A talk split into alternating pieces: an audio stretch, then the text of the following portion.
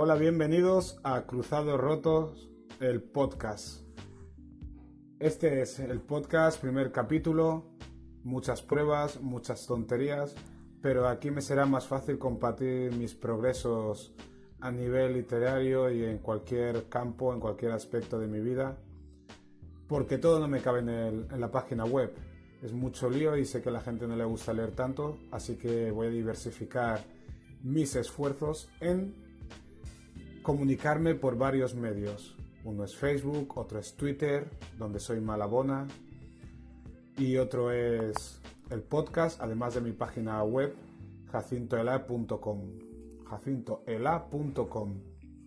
Y aquí en el podcast, pues, voy a comentar muchas cosas, me es mucho más ágil, no tengo que editar tanto como puede ser con el blog, la página web, en Facebook ya, ya, taladro mucho a la gente, bombardeo, en Twitter más de lo mismo.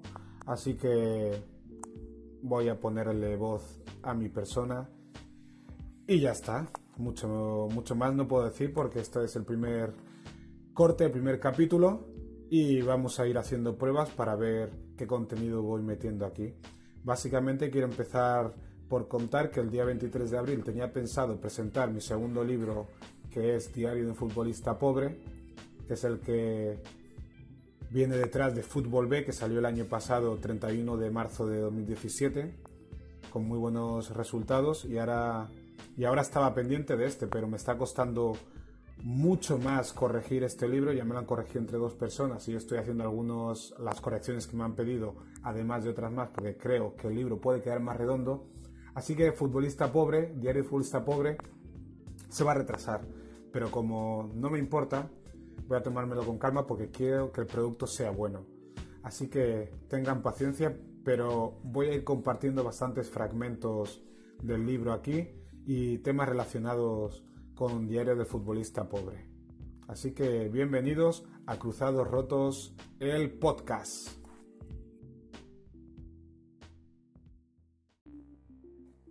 Hola, buenas. Ayer, día 13 de abril, tuve una charla, conferencia en una escuela muy prestigiosa de Barcelona que se llama St. Peter School. Y la verdad que fue muy bien. Fue una charla que le di a chavales, chicos y chicas de la ESO, de primero hasta cuarto. Y de antemano pensé que iba a ser más complicado. Sabía que iba a ir bien, porque con los adolescentes me llevo bien a la hora de, de comunicarme, porque son receptivos y cuando has sido jugador de fútbol tienes cosas que contarle y creo que, tengo una forma de comunicarme con los jóvenes que es bastante amena. No me ven como al típico viejo carca ni nada parecido. Más que nada porque no soy un viejo carca ni nada parecido, evidentemente. 35 años, 36 en mayo, no es para llamarse viejo. Entonces, yo tenía el problema, el problema no, tenía el gusanillo este de intentar motivarles, emocionarles a chicos que lo tienen todo a nivel material económico, porque es una escuela que se paga más de mil euros al mes. se paga más en esa escuela que lo que cobro yo trabajando en, en mi colegio.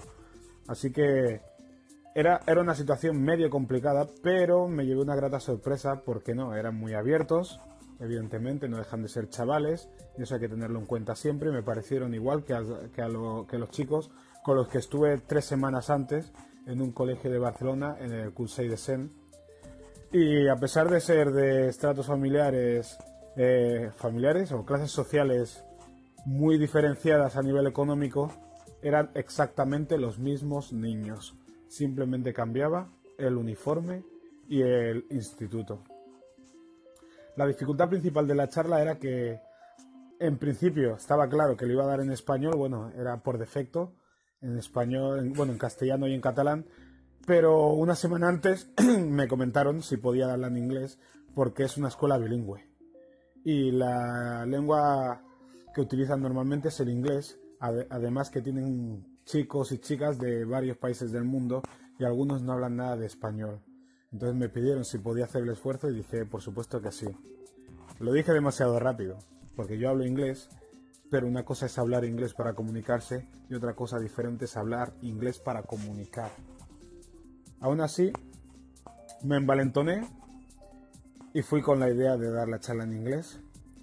Y así hice los primeros 20 minutos, pero me empecé a dar cuenta que faltaba, faltaba esa emoción para poder transmitir mis vivencias o lo que yo quería contar a los chicos.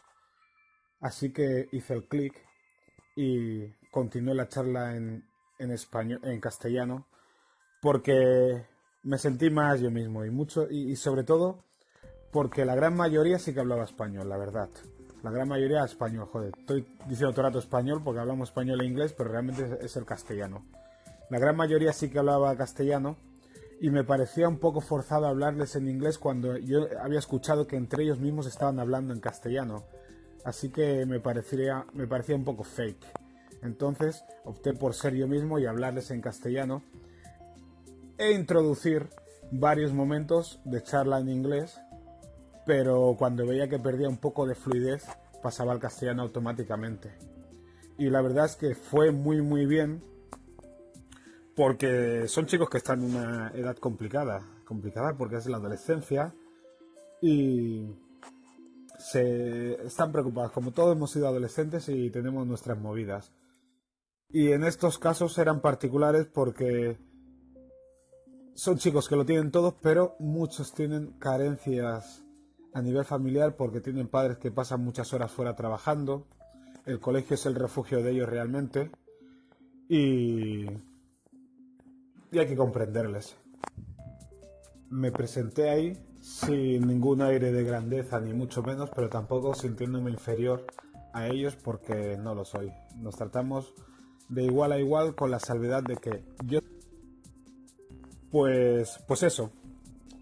Y yo siempre en las charlas lo que hago es tantear eh, la disponibilidad que tienen los oyentes con un par de bromas. No, no, no, están preparadas las bromas. Yo voy hablando y a la que puedo suelto una broma y cuando veo que alguien se ríe, pues intento dirigirme hacia esa persona para medir el nivel de atención de los demás. Pero no fijamente solo a esa persona, voy fijándome en 5, 6, 7 personas porque son los que más atención tienen y entonces si mantengo a esos eh, eh, eh, atentos, el resto más o menos también lo está. Y ahí también me pasó. Temía por las chicas que, a las que no les gustara el fútbol que desconectaran, pero también tenía la esperanza de que pasara como en el, en el Instituto Kunsei de Sen, que las chicas fueron las más activas eh, a la hora de escuchar, porque entendía las bromas, las ironías, y entonces, a pesar de no ser muy aficionadas al fútbol, sabían traspasar mis vivencias a cualquier otro campo. Y quedé contento, quedé muy contento con, la charla. Me trataron muy bien en el colegio los profesores, el director, todo el mundo se me presentó. Todo el mundo fue amable conmigo, me pusieron todas las facilidades, lo hicimos en un teatro maravilloso. Y la verdad es que me ha gustado dar la charla en un sitio tan diferente a los que conozco, porque creo que todos tenemos las mismas preocupaciones y se puede ayudar igual a uno que vive en Sans, como uno que vive en, San, en Sarriá, como uno que vive en San Cugat.